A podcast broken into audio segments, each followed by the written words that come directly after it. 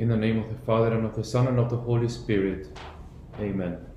Hail Mary, full of grace, the Lord is with thee. Blessed art thou among women, and blessed is the fruit of thy womb, Jesus. Holy Mary, Mother of God, pray for us sinners, now and at the hour of our death. Amen. Saint Ignatius of Loyola, pray for us. In the name of the Father, and of the Son, and of the Holy Spirit. Amen. As we continue with our second, our sorry, our first week of the spiritual exercises, we have to do the meditation proposed by St. Ignatius on point 65, 65 of the book of the exercises. And it is the meditation on hell, on the reality of hell. I remind you that these uh, meditations are made in the spirit of mercy. There has to be a deep spirit of thanksgiving to the Lord for his mercy towards us. The only reason why St. Ignatius wants us to um, meditate on the reality of hell, it's because there is a fact, and the fact is that we are not in hell purely because of God's mercy. Because our Creator and Lord has given us time to amend our life. And that is an act of mercy on His part. It's, it's His mercy towards us. Okay, so I will quickly enumerate uh, the points because the points are, are very simple. And then I will add some matter for your meditation, for your reflection. But the, med- the meditation as it is proposed by St. Ignatius is very, very simple. So, as I said before, the meditation is found on point 65 of the exercises. The preparatory prayer will be the usual one, the one that we have been using for all the meditations, asking our Lord that all our actions, operations, intentions may be directed uh, to the glory of His Divine Majesty and the salvation, the benefit of my soul. The representation, obviously, in this case, uh, uh, will be hell itself. Okay, it's a it's a very concrete, uh, a very concrete reality that we are meditating on. So, Saint Ignatius says, this is a representation of the place. Here it will be to see in imagination the length, breadth, and depth of hell. Again with the eyes of our imagination to see the length, the breadth, and the depth of hell. The next step is our petition. What we desire, what is the goal of this meditation? Here it will be to beg for a deep sense of the pain, the deep sense of the pain which the lost suffer. That if because of my faults I forget to love the eternal Lord, at least the fear of this of his punishment will keep me from failing into sin.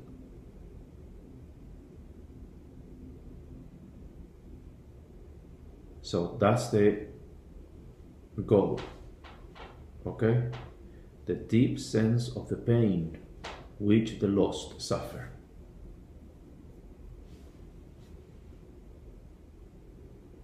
And the reason why he wants us to meditate on this, I say it again, is to let us know, to remind us of what we have been saved.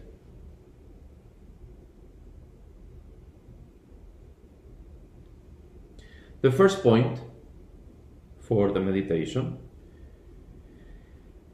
will be to see in imagination the vast fires and the souls enclosed, as it were, in bodies of fire. Yeah? So to, to see the lost, to see the damned.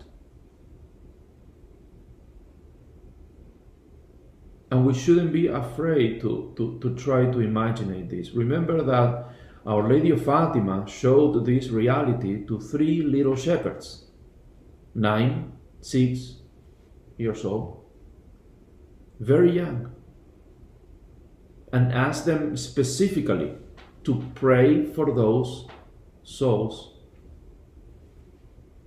that may die soon. Because look, she said, look all the souls that are going to hell because nobody prays for their conversion. So, if you ever heard that hell exists but is empty, that's a lie. That's not correct. There are people condemned in hell. We, cannot say who because we don't know. But we do know that there are people who are condemned. And we, because we are alive, have been saved from that reality, from that punishment. So, the first point on 66 to see in imagination the vast fires and the souls enclosed, as it were, in bodies of fire. The second point, it will be to hear, to hear the wailing, the howling, the cries and blasphemies against Christ our Lord and against his saints. Remember, those souls in hell cannot love anymore. They have been fixed in that, uh, let's say, rejection they made of God's mercy, of God's help. And therefore, they are fixed on this state of constant hatred. Hatred against God, hatred against themselves,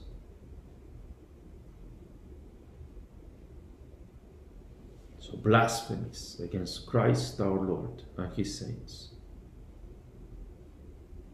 Hear the cries of desperation.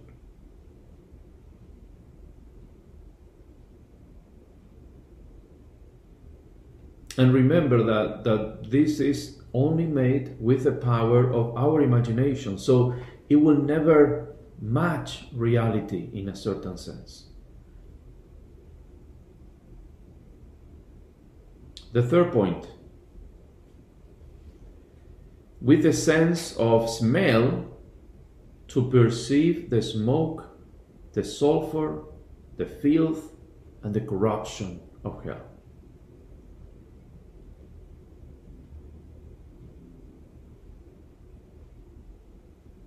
With the sense of smell to perceive the smoke, the sulfur, the filth, and the corruption of hell. The fourth point on 69 to taste the bitterness of tears, sadness, the remorse of conscience, the remorse of conscience that will exist. Because every damned, every condemned person knows that he or she has been condemned through their own fault. Not because God hated them, not because God didn't want to help them, but because they willfully rejected God's help. We condemned ourselves. Our judge, Christ, the only thing that he does is to pronounce the sentence. But we condemned ourselves. Our actions, our actions are the ones who condemn us. With a sense of touch, St. Ignatius says on point 70, with a sense of touch to feel the flames which enveloped and burn the souls. So as you can say, as you can see, the whole meditation consists in making an effort to somehow place ourselves in hell. Just to see from what we have been saved. What is the colloquy? The colloquy is as follows. On 71, St. Ignatius says, Enter into conversation with Christ our Lord. Recall to memory that of those who are in hell, some came there because they did not believe in the coming of Christ. You see, it's all through free actions of people. It's not because they didn't know Christ. No, it's because they didn't believe in Christ. They didn't want to believe in Christ. Recall to memory that of those who are in hell, some came there because they did not believe in the coming of Christ. Others, though they believed, they acknowledged Jesus as the Son of God because they did not keep the commandments. They didn't love Christ enough to keep his commandments. That's why our Lord says in Scripture, this is the way you love me, by keeping my commandments. They didn't keep the commandments, they chose not to keep the commandments.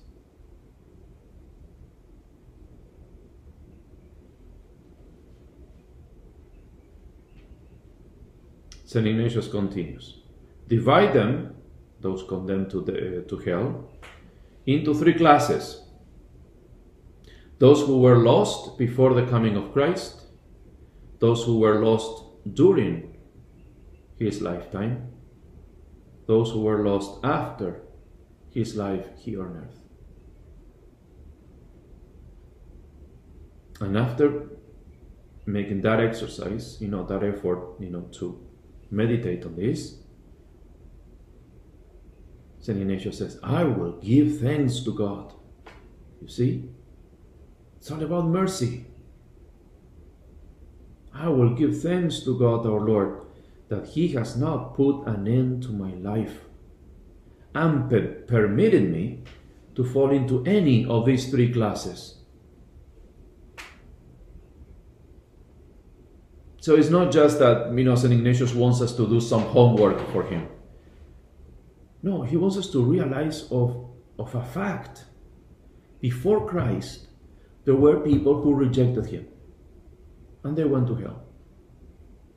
Who are they? We don't know, but we know that there are people who rejected Jesus, who didn't believe in his coming. During the time of Jesus, he was rejected, persecuted, killed. So there were people who, through their own fault, went to hell.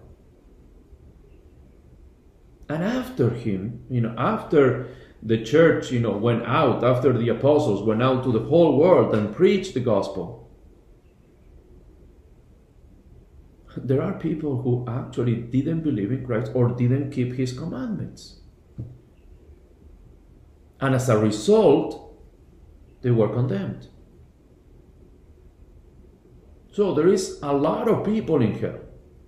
That's what St. Ignatius is trying to make us understand. It's a reality. There are a lot of people in hell. But the good news is that through God's mercy, I'm not one of them. I'm not one of them. That's the whole point of the, of the meditation and the colloquy.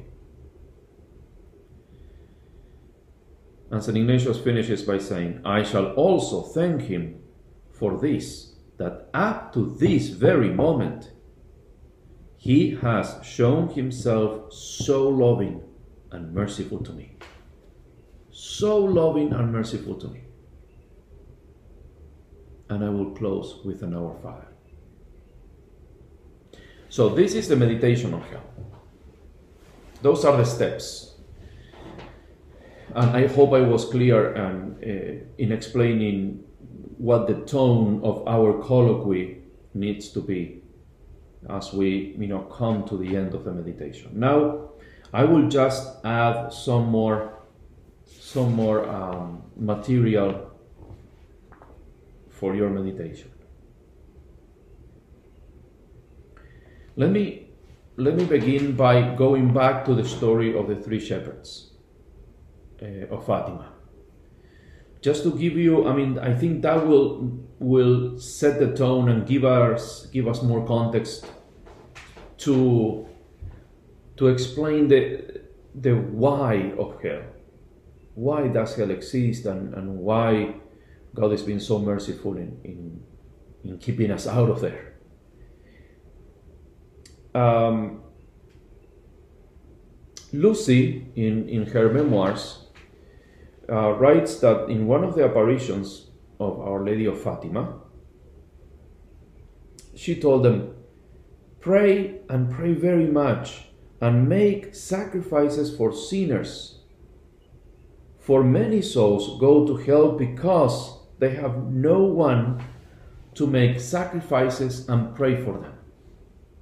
Remember, Our Lady is talking to three children. Children. And then Lucy relates that they were following, um, they were walking home, and they found a piece of rope on the floor, on the ground. And Lucy took it and attached it to her arm. And she said, I did not take long to notice that the rope hurt me. I then said to my cousins, Look, that hurts. We could attach it around our waist and offer this sacrifice to God. Francisco and Jacinta accepted her idea and then they shared the rope. Sometimes Jacinta shed some tears because of the discomfort that the rope caused. I told her on several occasions to take it off, and she replied, No, no. I want to offer this sacrifice to our Lord in reparation and for the conversion of sinners.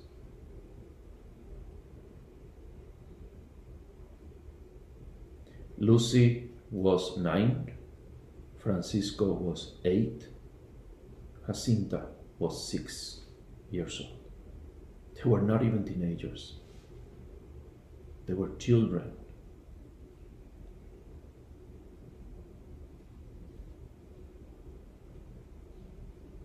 And the point is that at that age, they understood perfectly the meaning of heaven and the meaning of hell. They understood perfectly how important it is to work for eternity, not for this world. Why? Why Our Lady asked these three children to do penance and to pray for sinners. Because God is merciful, but also as a God, as God is, He is also just. God is just in His rewards. He rewards the upright with glory in heaven and also, because he is just, he punishes the wicked with eternal pains in hell. Otherwise, if he rewarded the good and didn't punish the bad, what kind of just God is he? We have seen how man was created to love, to serve God. We, we meditated on that already. Now, when we sin,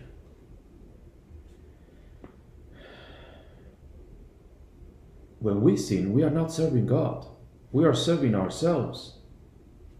And therefore, we come under sentence of eternal punishment on hell. Eternal punishment in hell.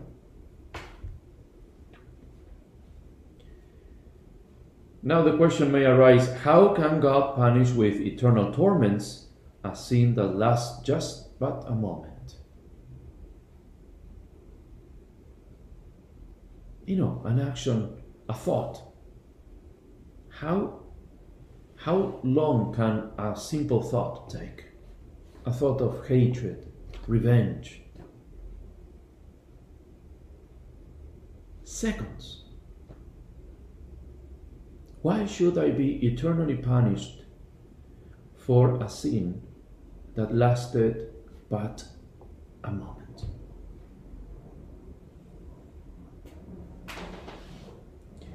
A crime is measured not by its duration, but by the enormity of its malice. The malice of mortal sin is, as St. Thomas Aquinas teaches, infinite. Because I'm not simply breaking a law, I'm offending the lawmaker. And the lawmaker is a spiritual, perfect, eternal God. Because the malice of sin is not measured by the sinner, it's measured by God the one who is offended. God is infinite. Consequently, the punishment is infinite.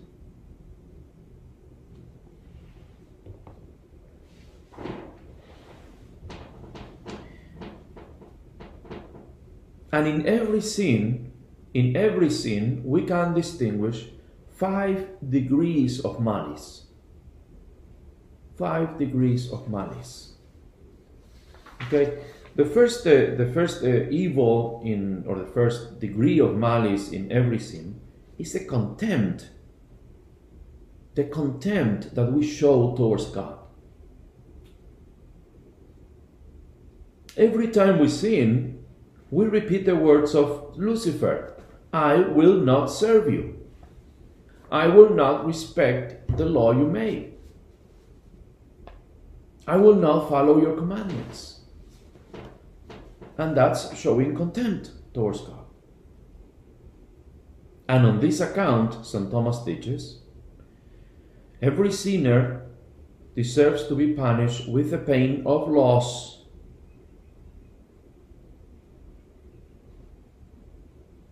The deprivation of the sight of God, that's what loss is.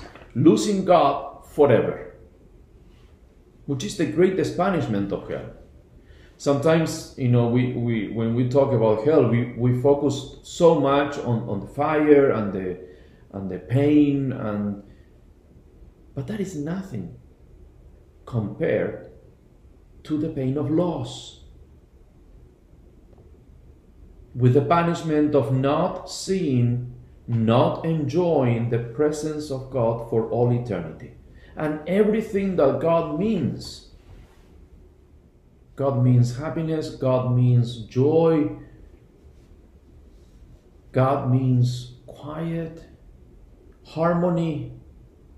All of that is lost simply because we treated him with contempt. The second evil, the second degree of malice, uh, is that every sin is an act of rebellion, a rebellion against God which is an abuse of our freedom. Because our freedom is created precisely to choose the good, not to choose whatever I want. That definition of, of freedom is, is inaccurate. Freedom was created we were given the possibility to choose the good. So when we don't choose the good, God and His commandments and whatever is good, then we rebel against Him. So we are misusing a gift that God has given us to attain heaven. Therefore, because of this misuse of freedom, the sinner deserves to be punished by losing his freedom and suffering slavery and subjection to Satan.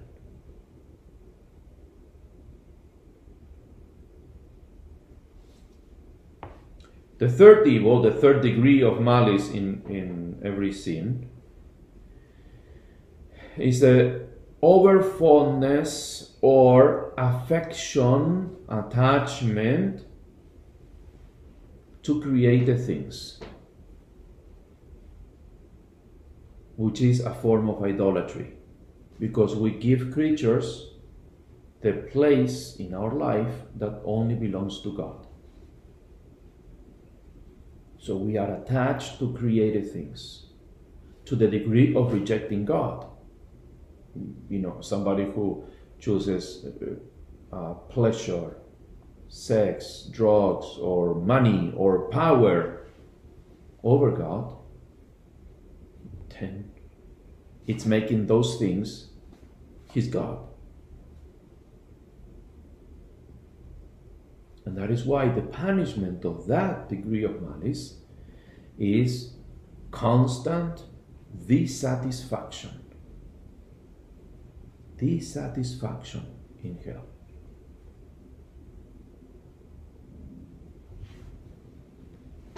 The book of Revelation in chapter 18, verse 6 reads, Render to her as she herself has rendered, and repay her double for her deeds.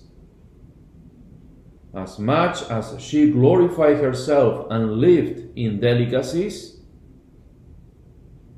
so much torment and mourning give her.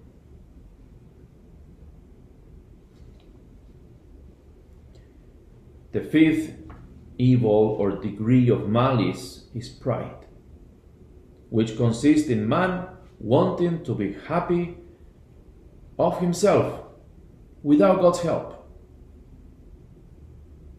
independent of God. Therefore, in hell, he finds humiliation and confusion.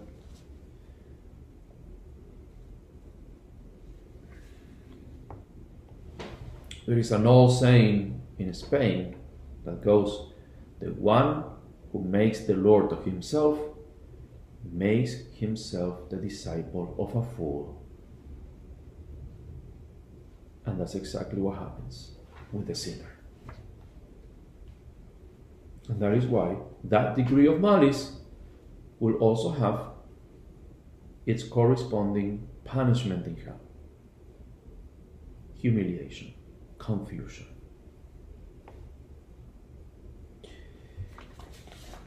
Finally, finally, the eternity of hell, which is the other um, characteristic of hell. In the same way that you know heaven is the eternal enjoyment of God and his saints. So hell is punishment for all eternity. Now and sometimes we lose sight of this. We lose sight that because we are we are so used to think in time to think you know in in terms of time you know when you think about your future i mean you think about what maybe 10 15 20 years from now. But there is always an end. There is always a a limit to that. Even when you think about in, in terms of you know pain and suffering or even somebody who is uh, uh, ill of an incurable illness he knows or she knows that there will be an end to that, uh, to that pain. Either cure, the cure, the healing, or death. But even even when we think about that, which is you know very painful, we we think in time. I mean, we know that there will be an end to that. When we think about happy things, even that, I mean, we, even though it is beautiful and it is joyful, and we know it's limited. We know that it's not going to be like that all the time or forever, at least in this life. So when we think about the, the, the, the punishment of hell, we tend to think in terms of time. We tend to like, like almost, uh, almost as a reflex. I mean, oh no, there will be an there will be an end to that. But there is not. There is not.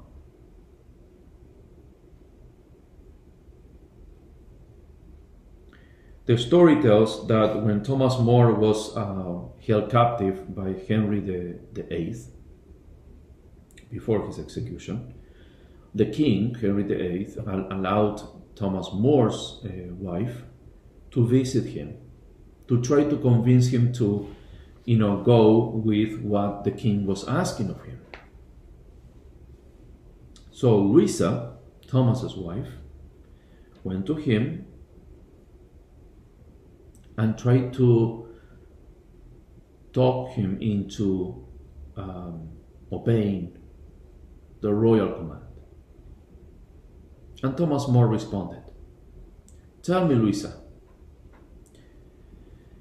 how many years can I, who am now so old, expect to live?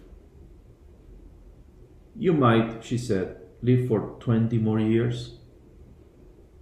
To which he responded, Oh, foolish woman! Oh, foolish woman! It's his wife. Do you want me to condemn my soul to an eternity of torments for 20 years of life? 20 years of life. So the thought of eternity is a great thought. And the perception that we can be condemned for all eternity for just one small temporal act is a great thought. The thought of eternity, St. Augustine called it the magna cogitatio, the great thought.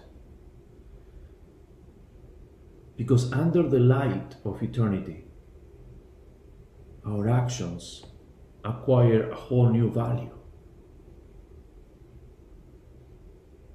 A whole new value. This is not a quote from a saint, but I think it applies very well to what we are talking about. Um, in that, you know, great, uh, it was a good movie, Gladiator. You know, in the opening scene when the Romans are, are fighting the Germans, um, the Maximus, you know, the commander of the of the army, when he's talking to his soldiers before the battle, he says a great line. He says, Remember, what we do in time echoes in eternity. What we do in time echoes in eternity. And this is obviously a pagan speaking. But for us Christians, that acquires a whole new meaning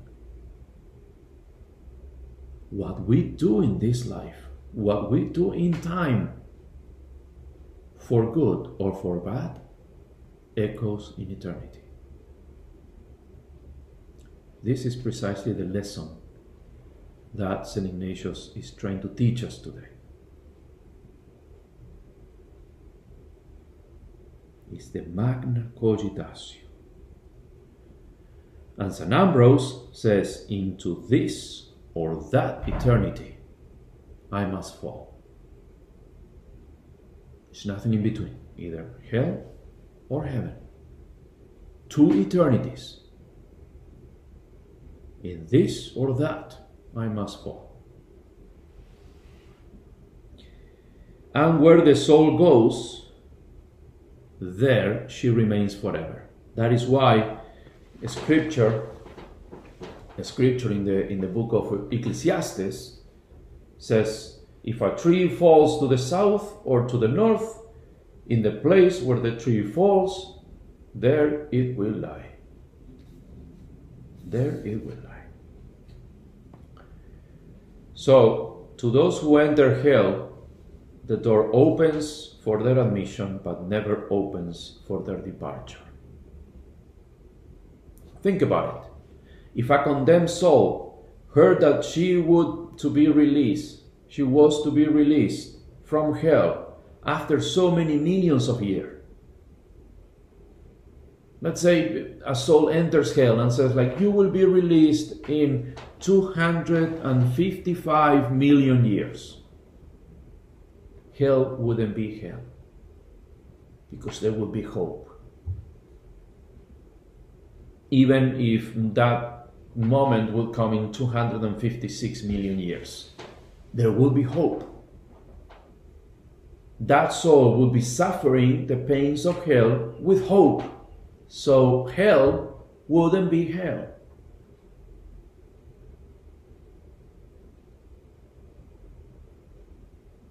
But all these millions of years will be multiplied an infinite number of times and hell will begin all over again. St. Cyprian says, in eternity there is no change because the decree is immutable. So, as we meditate on the reality of hell, let us remember let us remember to make our colloquy, our final conversation with the Lord, in this deep spirit of thanksgiving.